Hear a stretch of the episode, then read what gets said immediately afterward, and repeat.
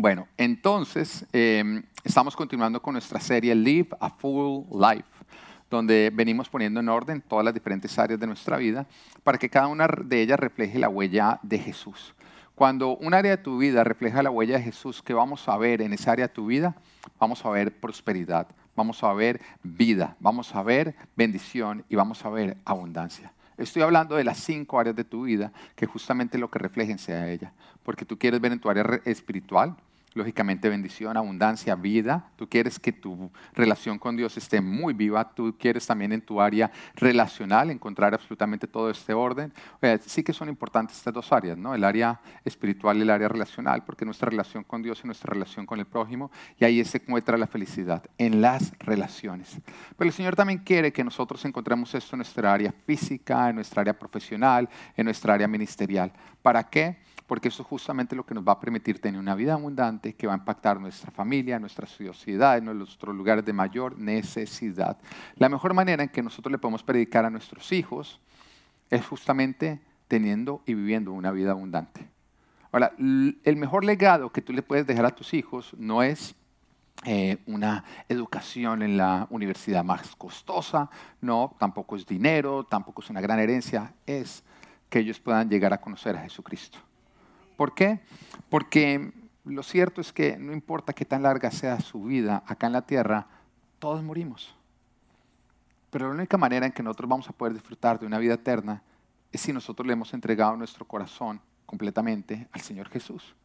Y esta es una verdad una verdad que es importante que tú la creas porque justamente lo que nos dice la Biblia, nos dice la palabra, fue lo que nos advirtió a nosotros Jesucristo. Jesucristo vino a anunciar justamente la vida eterna, el reino de Dios, cómo nosotros podíamos llegar a ser parte de ese reino.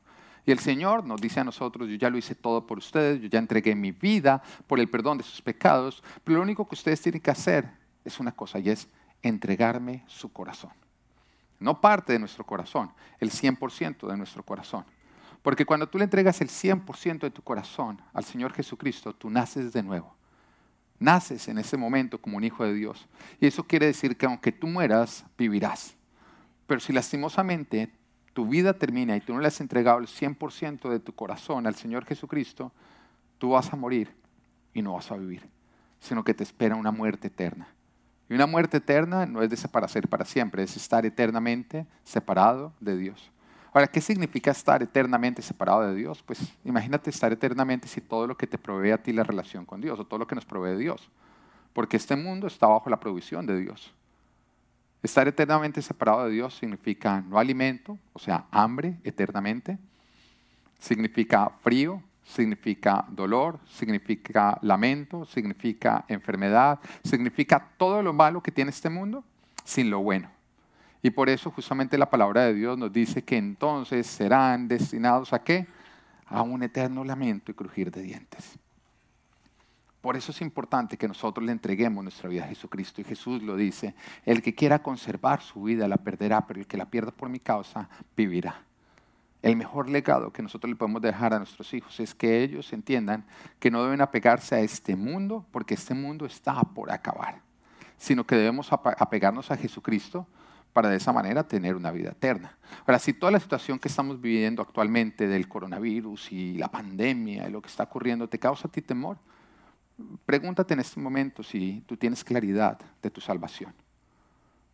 Porque cuando tú tienes claridad de tu salvación, tú no tienes miedo ni a la muerte ni a que Jesús venga. No, es, es lo mejor que nos podría pasar. Si Jesús viene, no va a haber nada en este mundo que nosotros lleguemos a extrañar. ¿No? Donde dice, no, y Barcelona, y allá hay mejor fútbol. Amén. Todo eso va a ser mejor. Todo lo bueno de acá se va a quedar corto. No vamos a extrañar absolutamente nada. Pero si tú todavía no le has entregado todo tu corazón a Jesús, es tiempo de que lo hagas. Es tiempo de que lo hagas. Ahora, cuando lo hacemos, lógicamente empezamos a seguir a Jesús en todas las áreas de nuestra vida, empezamos a obedecerlo, lo cual trae como resultado, Miguel, me regalas monitores un poquito, por favor, lo cual trae como resultado, lógicamente, que nuestra vida empieza a abundar en bendición. Y cuando nuestra vida sobreabunda en bendición, lógicamente las personas que están alrededor nuestro van a ser impactadas, empezando por nuestra familia. Tus hijos van a querer tener una relación con Dios porque van a poder ver con sus propios ojos que cuando nosotros seguimos a Jesucristo hay bendición pero también van a poder ver con sus propios ojos al mundo y se van a dar cuenta que el mundo que no ha entregado su corazón a Jesucristo está viviendo maldición y muerte. Y entonces ellos van a escoger para su vida seguir a Jesucristo. Es la mejor manera de predicar, cuando nosotros podemos testificar con nuestras vidas que Jesús es real. Amén. Estamos en nuestra área profesional. Eh, el, domingo pasado hablábamos, el domingo pasado hablábamos acerca del trabajo, que como bien decíamos es administrar lo que Dios nos dio, porque todo le pertenece a Dios, y ponerlo a producir. ¿Para producir qué? Dinero. Simplemente para cultivar el jardín. Y quiero recordarles a ustedes cuál es el propósito de esa prédica, del propósito de la prédica hace ocho días. Era que todos nosotros entendamos la importancia y el valor del trabajo. ¿Ok? ¿Cuál es el propósito de, de predicar acerca del trabajo? Entender la importancia y el valor del trabajo. Eso significa dos cosas. Que no lo menospreciemos. Tú no debes menospreciar, no debes quitarle valor e importancia al trabajo. Porque la palabra nos dice en segunda de Tesalonicenses 3.10, porque incluso cuando estábamos con ustedes, les ordenamos, el que no quiera trabajar, que tampoco coma. O sea, ¿es importante el trabajo? Claro que sí, porque si tú no trabajas, no deberías comer. Amén. Pero también es importante que nosotros no sobrevaloremos el trabajo.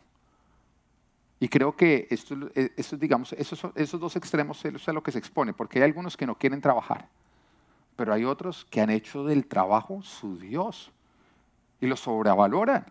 Y es más importante que la familia, es más importante que mi relación con Dios, es más importante que los mandamientos del Señor. El Señor puede hablar, sí, sí, sí, pero pues si obedecerlo me, hace a mí faltar a mi trabajo, no, pues es que es mi trabajo.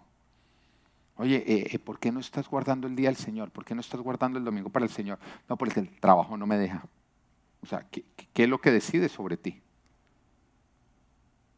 ¿Entiendes? Estás sobrevalorando el trabajo. Y, lo grave acá es que cuando sobrevaloramos algo, le damos más valor que lo que tiene.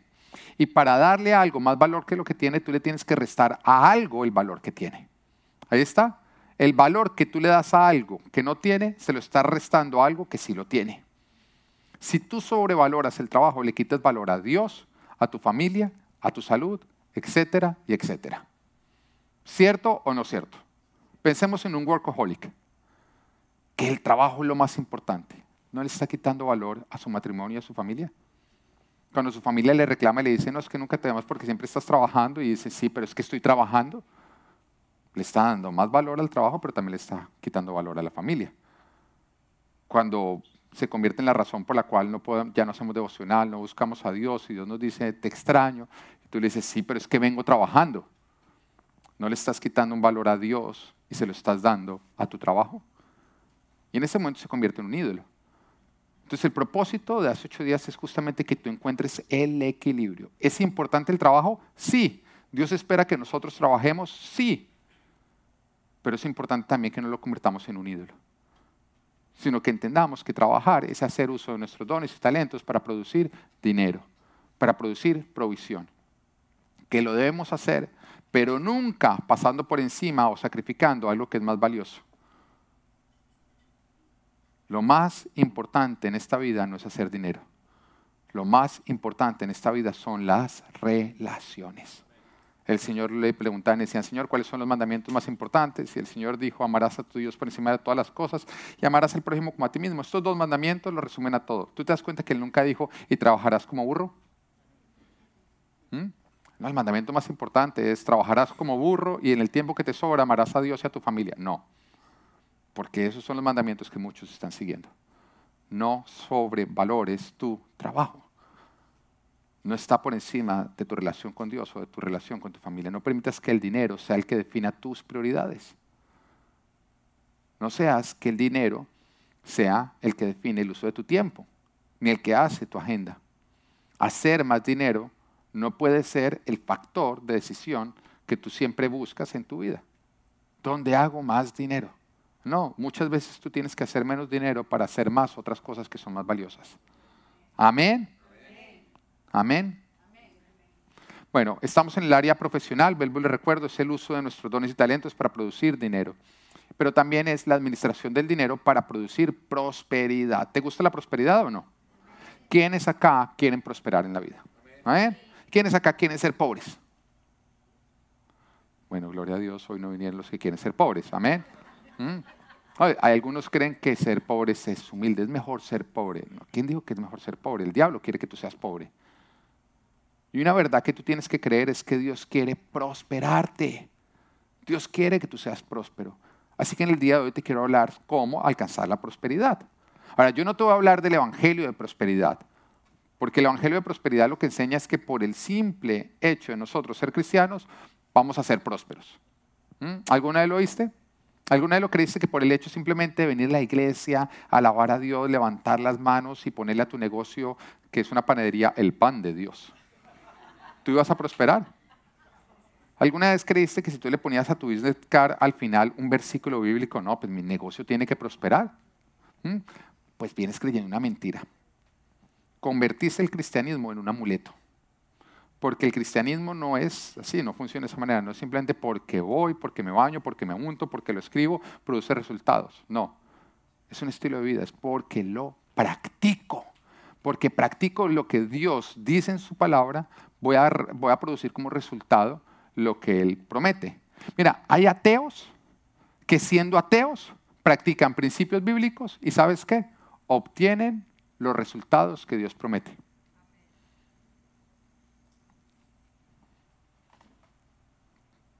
¿Lo vas entendiendo o no? Y por esa razón hay cristianos que a pesar de ser cristianos no prosperan. Porque no practican los principios bíblicos. Así que en el día de hoy te voy a estar hablando sobre el Evangelio de la mayordomía, que tiene que ver con darle una buena administración a los recursos de Dios, al dinero, aplicando lógicamente los principios de Dios, que son lo que nosotros nos producen la prosperidad como resultado. Es importante que tú entiendas que Dios no quiere que tú seas pobre, que Dios quiere prosperarte. Y justamente por eso nos ha dado su palabra, para alcanzar la prosperidad. Hace unos años atrás me buscó un joven y, me preguntó, mira pastor, ¿cómo hago para, para, para volverme rico? Y me, sorprendió la pregunta, ¿no? Ese joven, además, un joven con un corazón muy lindo, pero, ¿cómo así? ¿Qué, qué haces tú para, para, ser rico? Y entonces me empezó a explicar, no, mira, lo que pasa, pastor, es que mi novia me dejó porque no tenía dinero. Entonces necesito saber cómo Dios me puede prosperar para de esa manera yo volver a recuperar a mi novia. Y cuando él me decía esto, yo le decía, mira, eh, la palabra de Dios sí nos dice qué hacer para prosperar, pero es exactamente todo lo que tú no tienes en este momento para llegar a ser próspero. Número uno, ¿qué era lo que a él lo estaba motivando para ser rico? La novia. La novia. Bueno, la exnovia, porque ya lo había dejado. Muchas gracias, mamá, por recordarle a, a mi historia que ya habían terminado con él. El personaje de mi historia se había ilusionado. Gracias, mi amor, por aterrizarlo. Era su ex. Decía, tienes todo lo que o sea, te hace falta todo lo que necesitas para llegar a ser próspero. Pero sobre todo, lo que, de lo primero que te tienes que deshacer es de afán por enriquecerte. Porque el afán por ser ricos es una buena manera de empobrecernos. Dígale al de al lado, sin toserle, el afán por enriquecerte es una buena manera de empobrecerte.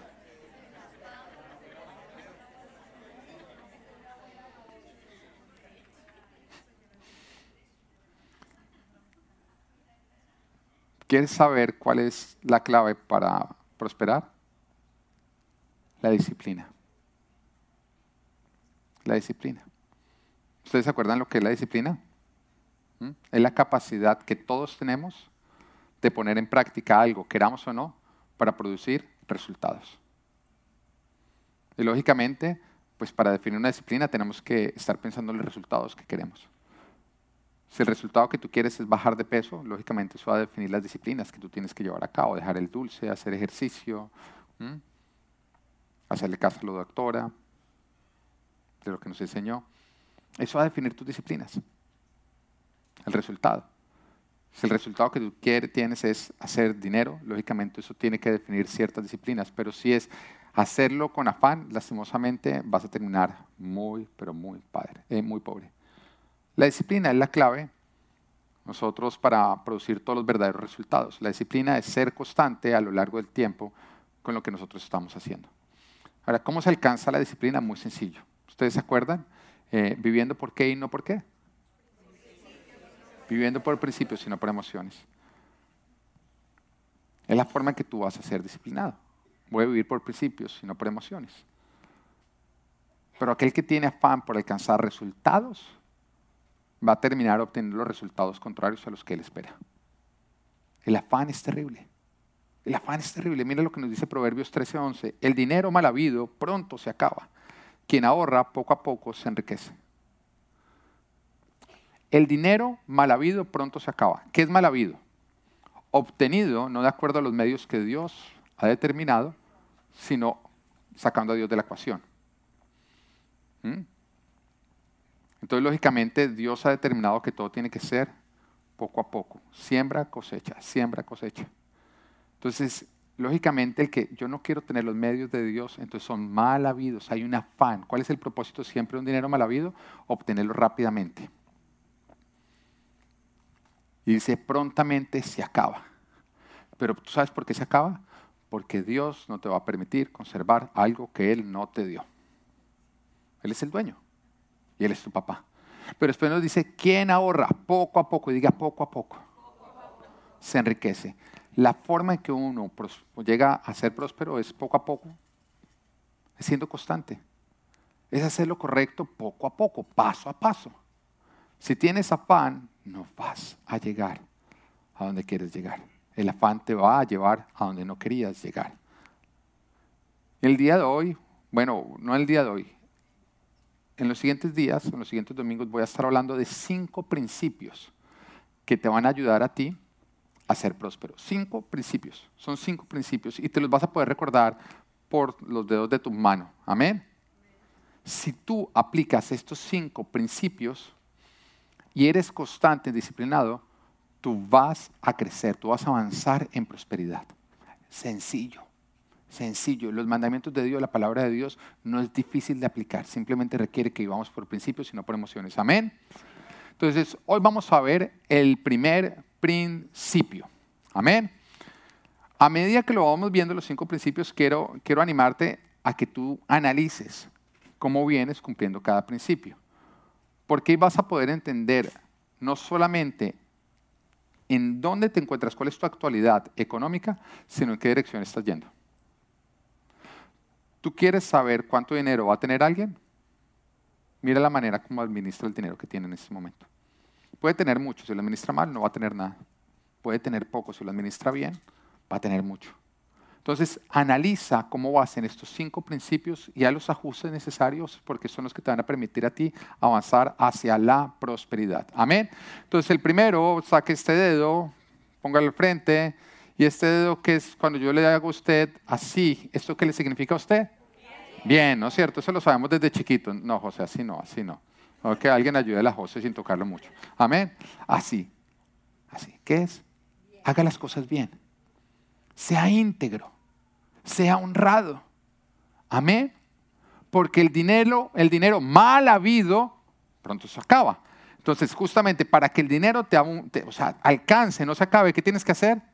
Obtenerlo bien. Ser íntegro y ser honrado que es justamente el principio del cual nos vamos a estar enfocando en el día de hoy. Esto es Live a Full Life, área profesional, sea íntegro. Dígale al de al lado sin tocarlo, dígale sea íntegro.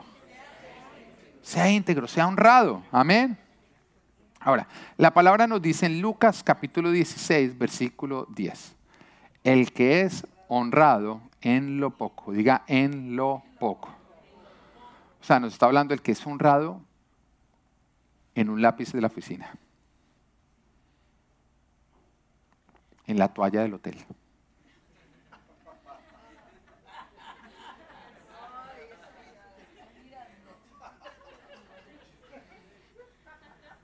En no sacarse la cobija del avión.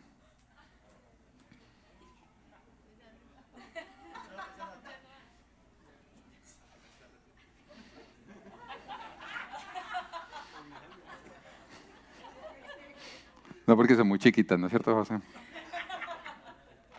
El que es honrado en lo poco, también lo será en lo mucho. Y el que no es íntegro en lo poco, tampoco lo será en lo mucho. Ser íntegro, ser honrado, requiere que nosotros no hagamos excepciones. O tú eres 100% íntegro y honrado, o simplemente no lo eres. ¿Te das cuenta? Cuando tú te das permisividad para no ser honrado e íntegro en algo pequeño, simplemente no lo eres. Y este versículo nos muestra que el que no lo es en lo poco tampoco lo será en lo mucho. Que si tú eres capaz de robarte un dólar cuando nadie te ve, serías capaz de robarte un millón si te puedes salir con la tuya. La definición de íntegro es que no carece de ninguna parte, entero. O sea, si le quitamos un pedacito ya no es íntegro. La definición de íntegro es recto e intachable si se encuentra una tacha, ya no es íntegro y ya no es honrado. Y logramos la integridad. ¿Cómo se alcanza? Muy sencillo, cuando el propósito de nuestras vidas es agradar a Dios. No enriquecernos. La otra vez estábamos entrando con mi esposa a, un cine y, estábamos por entrar cuando pues, yo tenía sed, ganas de una agüita, pero las aguas adentro cuestan como 10 dólares un agua, ¿no? Y en época normal, no de coronavirus. Entonces, afuera vendían agua a un, dos dolaritos. Entonces, en ese momento, pues lógicamente uno está tentado, no, mire, pues comprémosla afuera y la metemos. Para un aviso grandísimo que dice, no meta comida ni bebidas de afuera. Pero pues eso nunca mira en la cartera. Y uno piensa, me puedo ahorrar 8 dólares. Cuando, cuando tu mentalidad es, ¿cuánto me puedo ahorrar? ¿Cuánto dinero me puedo hacer? Lastimosamente tú no vas a ser íntegro ni vas a ser honrado. Y en ese momento miro a mi esposa, saco fuerzas y le digo, ¿sabes que Tengo 8 dólares de oportunidad para agradar a Dios. ¿Cuánto cuesta mi agradar a Dios? ¿Tiene valor? Y entonces entramos y cogí, dije, ¿sabe qué? Deme un agua, mi amor, vamos a ahorrar. Compartimos. Deme un agua. ¿Mm? Es una oportunidad. Y cada vez que nos enfrentamos en un tema de integridad, tú tienes la oportunidad de agradar a Dios o de hacer dinero. O de agradar a Dios o de ahorrar dinero. La pregunta es, ¿qué es lo que mueve tu vida? Porque cuando tu fin es hacer dinero, siempre vas a encontrar razones para comprometer la integridad. Cuando nuestro fin es agradar a Dios, no vamos a dejar que el dinero compre nuestra integridad. La pregunta es, ¿tu integridad está en venta? ¿Le has puesto valor? Y vivimos en un mundo donde la honestidad y la integridad son relativas, donde las personas eh, formulan sus propios parámetros, los cuales cambian de acuerdo a las circunstancias. Si soy descubierto, no lo hago. Si nadie se entera, pues no pasa nada. Hace un tiempo atrás estaba conversando con una persona y me decía, eh, mañana eh, mi hija va a tener dos años. Entonces yo le decía, ¿pero por qué si tiene tres? Dice, no, mañana va a tener dos porque vamos para Disney. Todos los menores de, tres años no pagan boleta.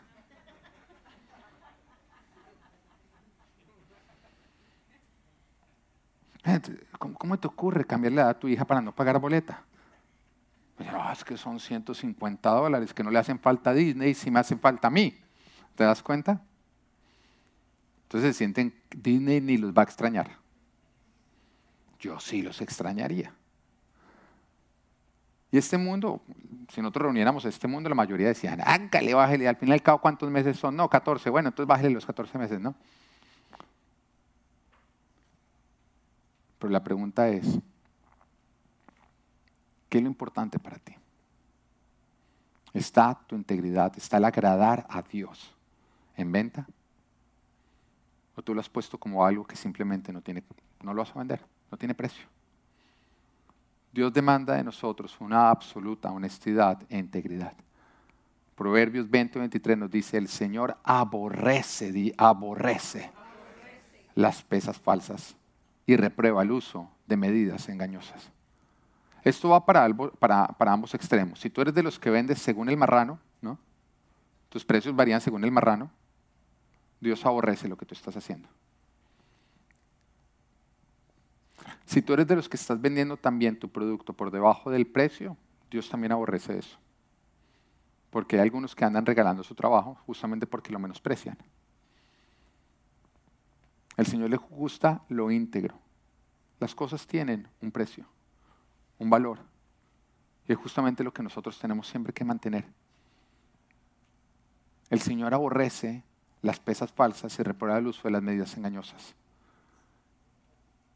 Recuerda, este mundo se formula la pregunta de ¿me conviene? Pero nosotros como cristianos, la pregunta que nos debemos hacer es, ¿agrada a Dios? ¿Lo aprueba a Dios? Y recuerda que todo lo que obtenemos de una manera deshonesta, haciendo uso de la trampa o de la mentira, y, te quiero decir, mentir es también dar una información incompleta. Y tú lo sabes. Que si uno quita dos palabras de lo que uno tiene que decir, pareciera como si uno no está mintiendo, pero está cambiando completamente la información que uno está dando. ¿Mm? Decir la verdad tiene que ser completa, con toda la información necesaria.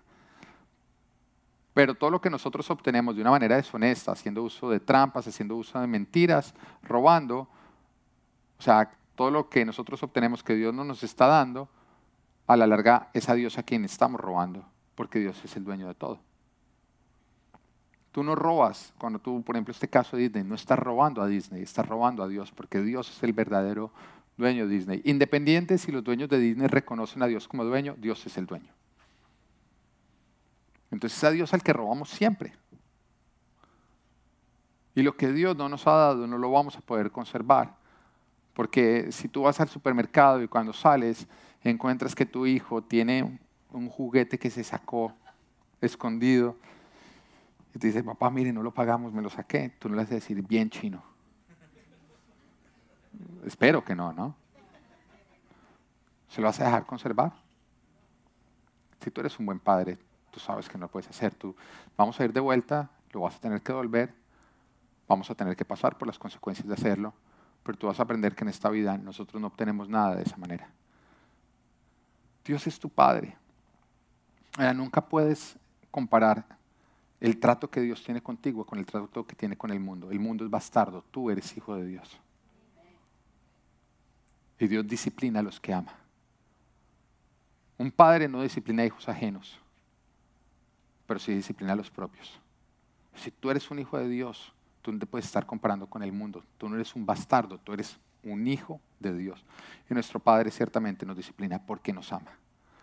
Proverbios 13:11, el dinero mal habido pronto se acaba. El dinero mal habido Dios no va a permitir que tú lo conserves. ¿cuál es la raíz de la deshonestidad o de la falta de integridad?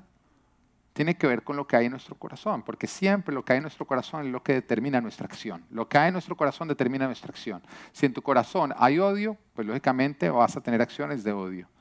Si hay en tu corazón amor, pues lógicamente vas a tener acciones de amor. Si hay temor a Dios, lógicamente tus acciones lo van a evidenciar. Siempre lo que hay en nuestro corazón está determinando lo que, lo que nosotros hacemos.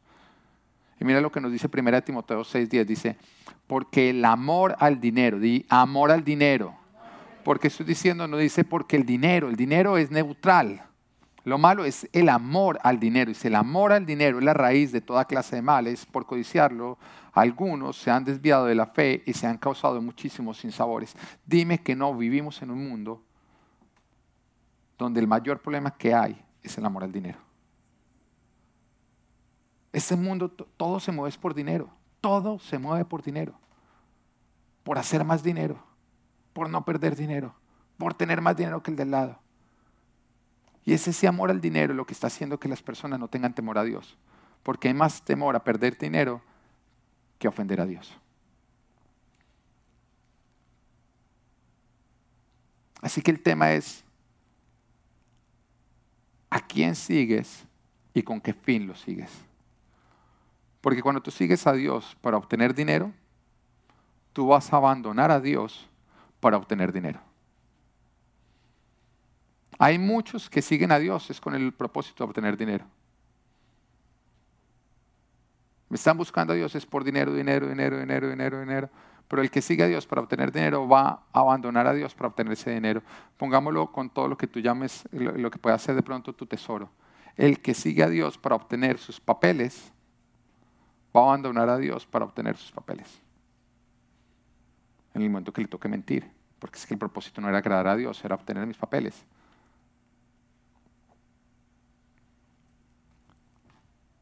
Tu fin debe ser Dios. Porque cualquier otro fin diferente a Dios, a pesar de que tú estés con Dios te va a llevar a abandonar a Dios. Mateo 6:24 nos dice, nadie puede servir a dos señores, pues menospreciará a uno y amará al otro, o querrás mucho a uno despreciará al otro.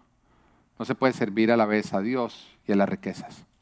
Y nos damos cuenta de un Judas, donde parecía ser un seguidor de Jesús, pero su religión era el dinero. Jesús simplemente era un medio para obtener el dinero.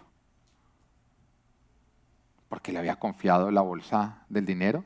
Él tenía justamente la bolsa del dinero de Jesús y decía que se lo robaba.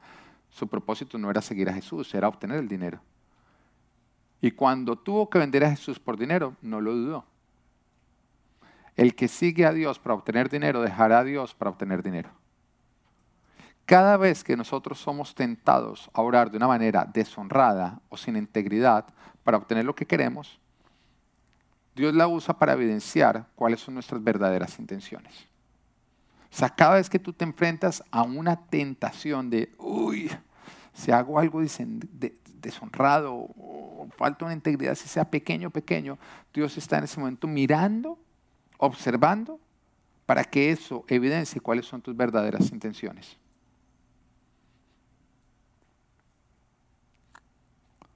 Juan 12:25 nos dice, el que se apega a su vida la pierde. En cambio, el que aborrece su vida en este mundo la conserva para la vida eterna. O tú te aferras a Dios o tú te aferras a lo de acá abajo. O tú te aferras al Creador o te aferras a lo creado. O tú haces de Dios tu riqueza o tú haces de tu riqueza tu Dios. Porque para seguir el de arriba toca dejarlo de abajo. Y por eso Dios nos pone en situaciones donde nosotros tenemos que decidir si nos aferramos a Él escogiendo lo que es íntegro, lo que es honrado, o si nos aferramos al dinero, lógicamente comprometiendo nuestra integridad. Y eso se hace para evidenciar a quién realmente estamos siguiendo a quién realmente estamos aferrados y quién realmente es nuestro Dios. Hay un ejemplo que nos cuenta la palabra en Génesis y es la esposa de Lot. La palabra nos dice que Dios había prosperado tanto a Abraham y a Lot, Lot era su sobrino, que un momento en que tuvieron tanto, tanto, tanto que sus siervos empezaron a pelear porque la tierra se les hizo muy pequeña para la cantidad de bienes que ellos tenían. ¿Se imagina el problema tan grave que ellos tenían? que Dios les había dado tanto, tanto que ya no cabían en el lugar donde estaban. Entonces empezaron a pelear los siervos del uno con el otro. Es un momento en que Abraham llega a llamarlo y le dice, mira, no está bien que nuestros siervos se peleen, ya esta tierra se quedó pequeña para nosotros, hagamos algo, tú escoge hacia dónde vas y yo me iré en la otra dirección. Lot tuvo la oportunidad de escoger, se la dio a Abraham. Pero cuando Lot levantó su mirada, empezó a mirar hacia alrededor y de pronto vio a Sodoma y Gomorra. Sodoma y Gomorra en ese momento representaban lo que era el comercio y la riqueza. Era, digamos, como que lo que estaba más avanzado en riqueza y en comercio. Aparentemente estaban supremamente bien. Nos dice que su aspecto era como el del jardín del Edén. O sea, representaba el progreso económico, el avanzar. Pero recuerda que Lot no era pobre, Lot ya estaba enriquecido. Sin embargo, en ese momento levantó su mirada y vio una prosperidad que el mundo le estaba ofreciendo. En la otra dirección estaba Canaán, que era la tierra prometida. Tú te das cuenta que él, cuando levantó la mirada, pudo seguir o las promesas de Dios o las promesas del mundo con sus riquezas. Una Y. O sigues a Dios o sigues el amor al dinero. O sigues a Dios o sigues el amor al dinero. Porque la misma palabra también nos dice que él sabía, Lot sabía, que Sodoma y Gomorra estaban apartados, su corazón estaba apartado de Dios y que venían haciendo un montón de prácticas que Dios aborrecía. Él lo sabía, sin embargo, había dinero. Y él levantó su mirada y dijo, ¿sabes qué? Yo escojo seguir el amor al dinero. Y se fue en dirección hacia Sodoma y Gomorra. No nos dice que se fue a vivir allá, no, se fue cerca. Al principio simplemente mostró un interés porque siempre arranca con un interés. Ten muchísimo cuidado de mostrar interés, de coquetear con lo que Dios desaprueba. Porque hay muchos que dicen es que tanto me puedo acercar al pecado sin comprometerme. La pregunta no es qué tan cerca puedo estar del pecado sin comprometerme, sino qué tan cerca quiero estar de Jesús. Porque lo más lejos que tú estés del pecado, de lo más cerca que estás de Jesús. Levantó su mirada y es que tanto puedo estar cerca de Sodoma y Gomorra para obtenerlo de ellos, pero Señor, yo voy a seguir contigo. Te lo voy a dejar muy sencillo.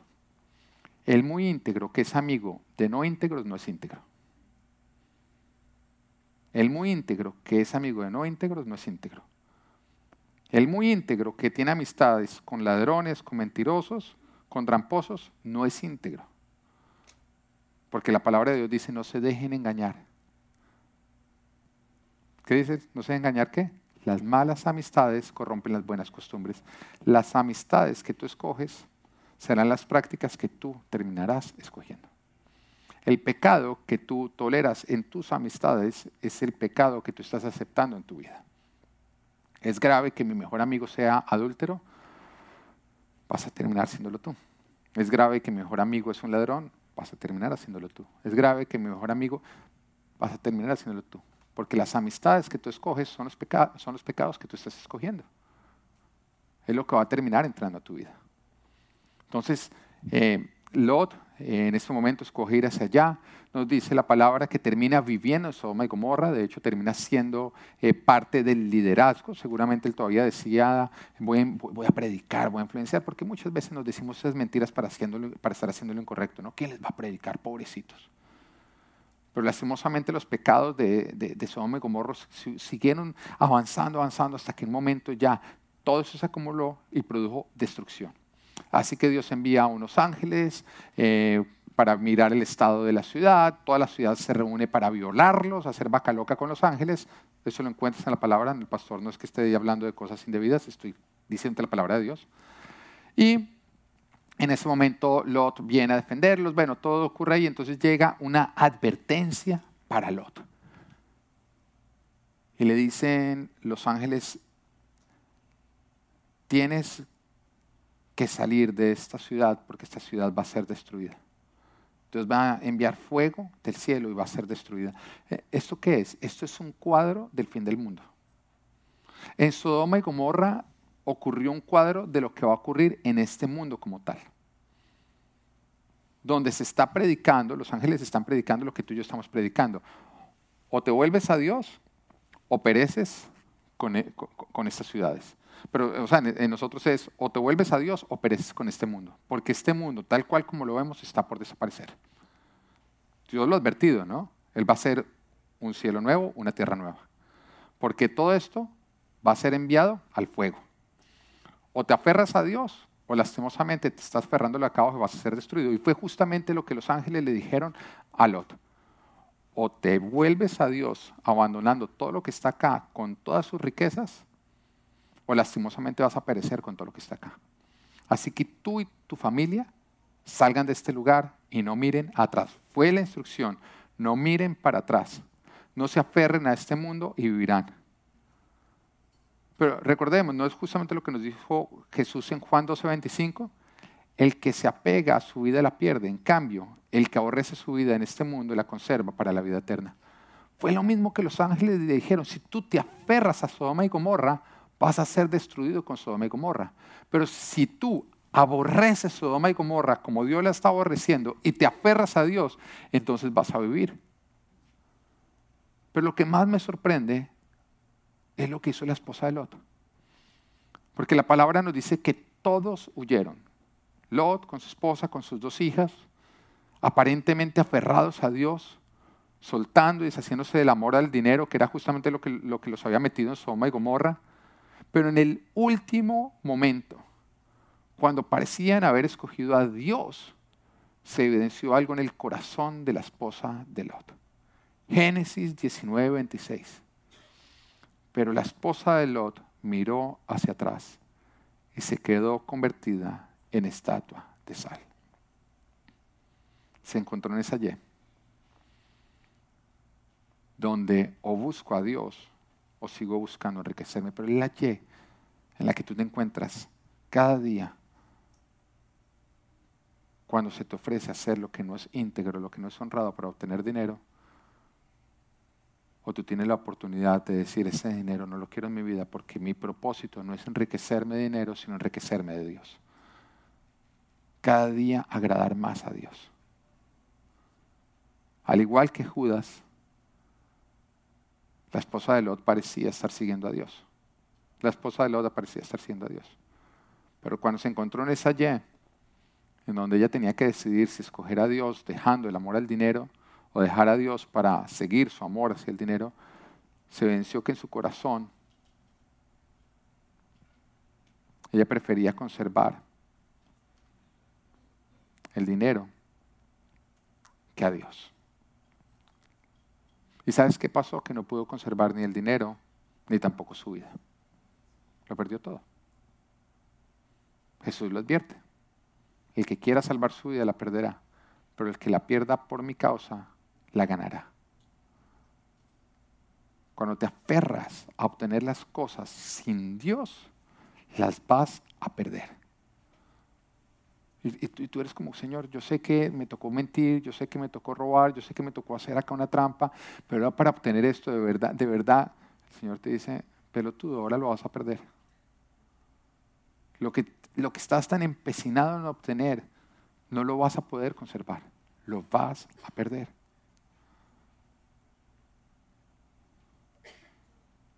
¿Qué pasa cuando tú te encuentras en esa Y? Entre escoger lo íntegro, lo honrado, o agradar a Dios. Entre comprometer tu integridad para escoger dinero o, decir en ese momento levantar tu voz y decir yo adoro al Señor. Fue la tentación, fue la tercera tentación que le hizo el diablo a Jesucristo. Sé que le mostró todos los reinos de la tierra con sus riquezas y le dice, si te arrodillas ante mí, te los daré todos. La tercera tentación fue comprometer su integridad. Y en ese momento se levantó y dice, escrito está, adora y sirve solamente al Señor tu Dios. Cada vez que tú te encuentras en esa posición donde te toca faltar a tu integridad o tu honradez, es el diablo que te está diciendo, arrodíllate ante mí y te daré ese dinero. Arrodíllate ante mí y te daré aquello que quieres obtener.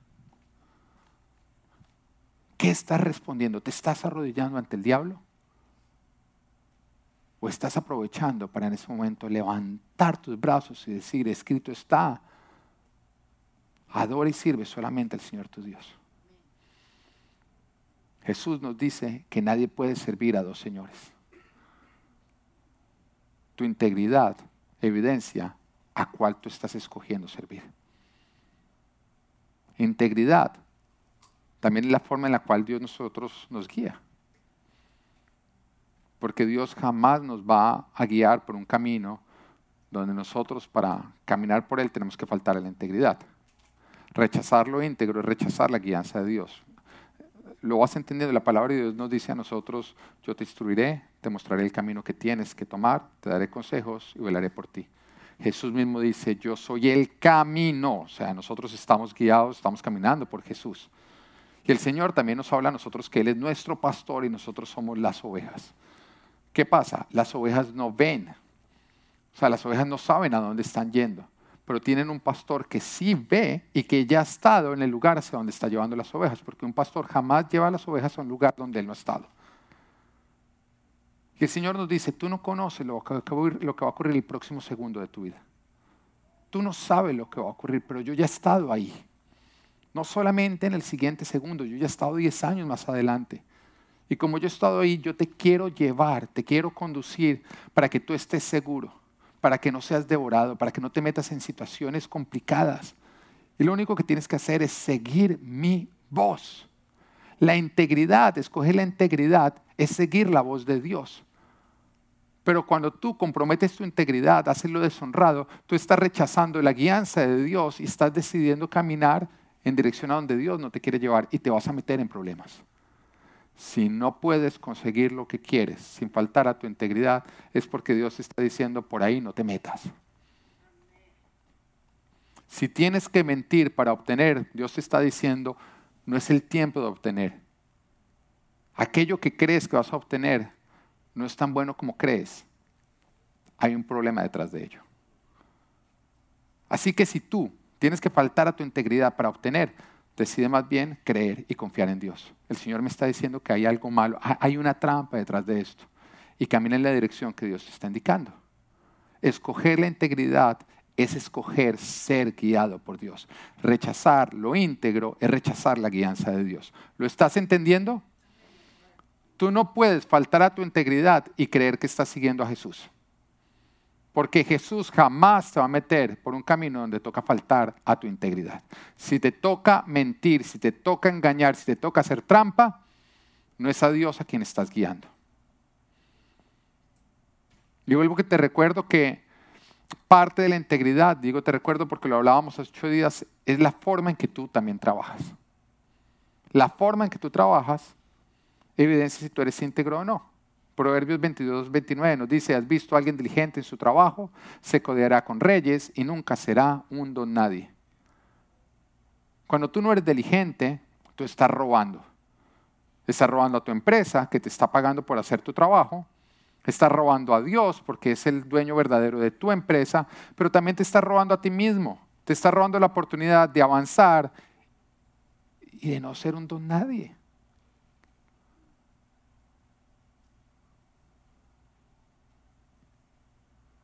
Vuelvo y te recuerdo, también se evidencia con las personas en las cuales tú te estás rodeando. El muy íntegro que se rodea de ladrones no es íntegro. Y el pecado del cual tú te rodeas es el pecado que tú vas a cometer.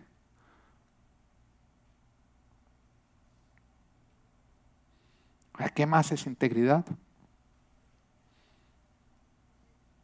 No robar a Dios. Y cuando voy a hablar de integridad,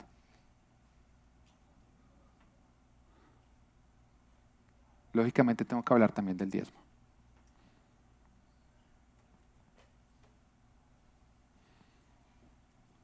Integridad es no robarle al hombre lo que le pertenece al hombre, ni robarle a Dios lo que le pertenece a Dios.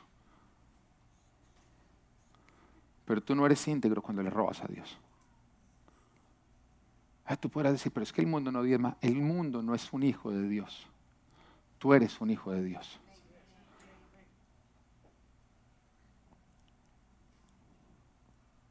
Y el diezmo, que es el 10% de todo lo que tú recibes, o sea, si tú recibes Dios, si tú recibes 10, uno, si recibes 100, 10. Bueno, el 10 simboliza un test, una prueba. Dios te da 10 y te dice, nueve son para ti, pero uno es para mi esposa, para la iglesia.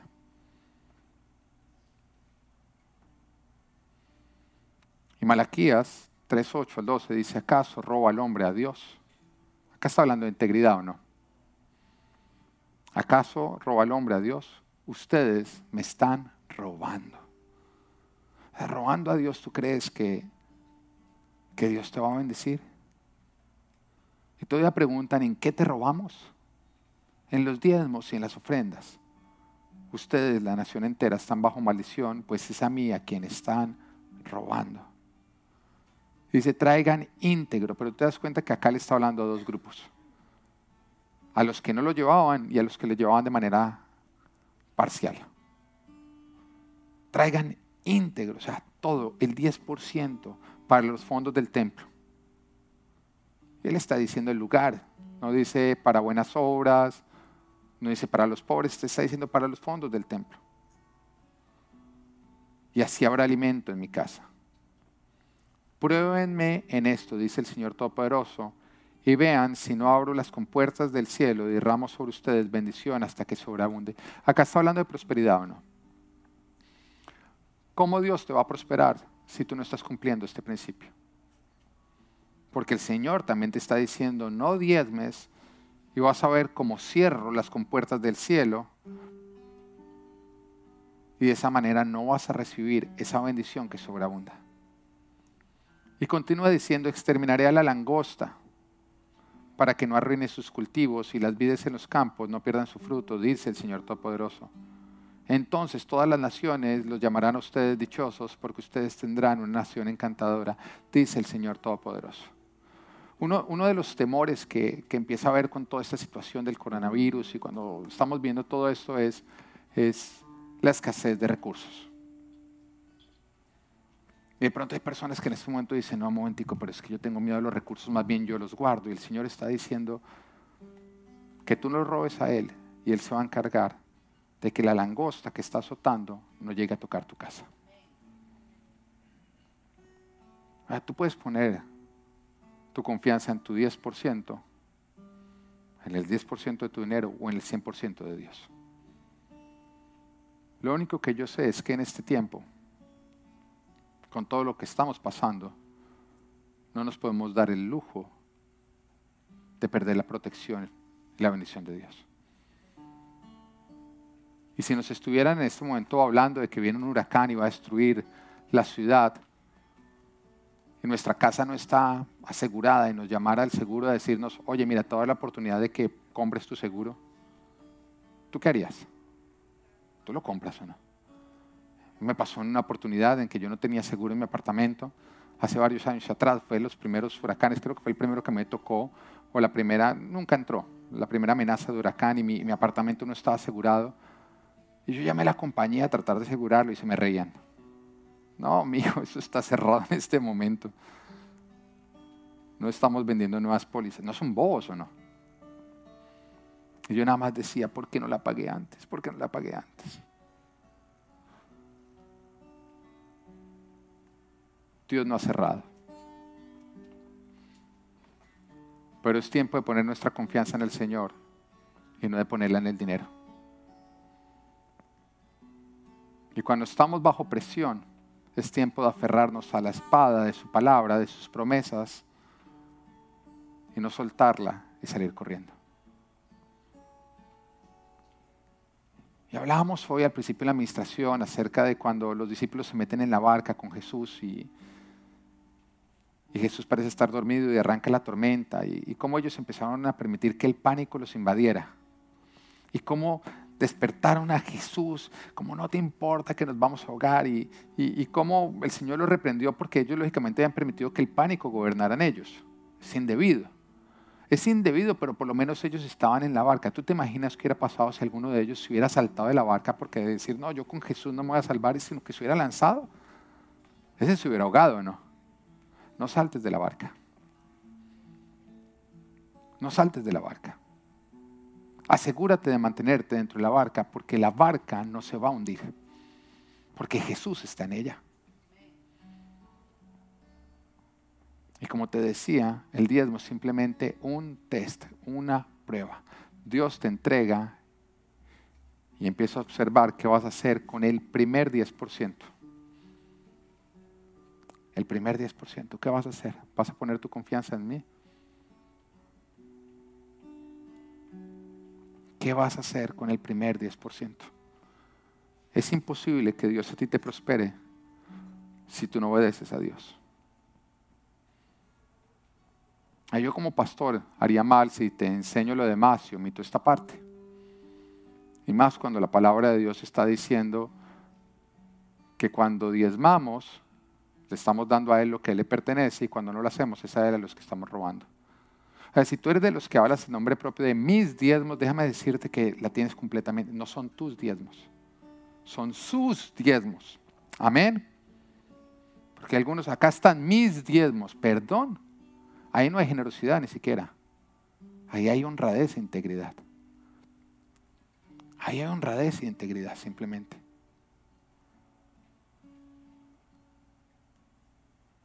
Pero el primer principio que tú tienes que aplicar para poder caminarse la prosperidad, faltan cuatro. Porque también te mentiría si te dijera, diezma y vas a ser rico. No, el diezmo es hacer lo correcto con tu 10%. En las siguientes semanas te voy a enseñar qué tienes que hacer con el otro 90%. Amén. Porque si haces lo correcto con el 10 y lo incorrecto con el 90, también está mal. Pero el primer principio que es integridad, hágale hacia el del lado, sea íntegro. Sea íntegro, haga las cosas bien. ¿Mm? Involucra ser honesto, darle a Dios lo que es de Dios, darle al hombre lo que es del hombre, no apropiarme de lo que no me pertenece. Hace que la integridad sea completa. Y todos acá, independiente de tu nacionalidad, si eres hombre, si eres mujer, el color de tu piel, si eres bonito o eres feo. Todos acá somos iguales en algo. En que estamos en un punto A y queremos llegar a un punto B. A es actualidad. B es bendición.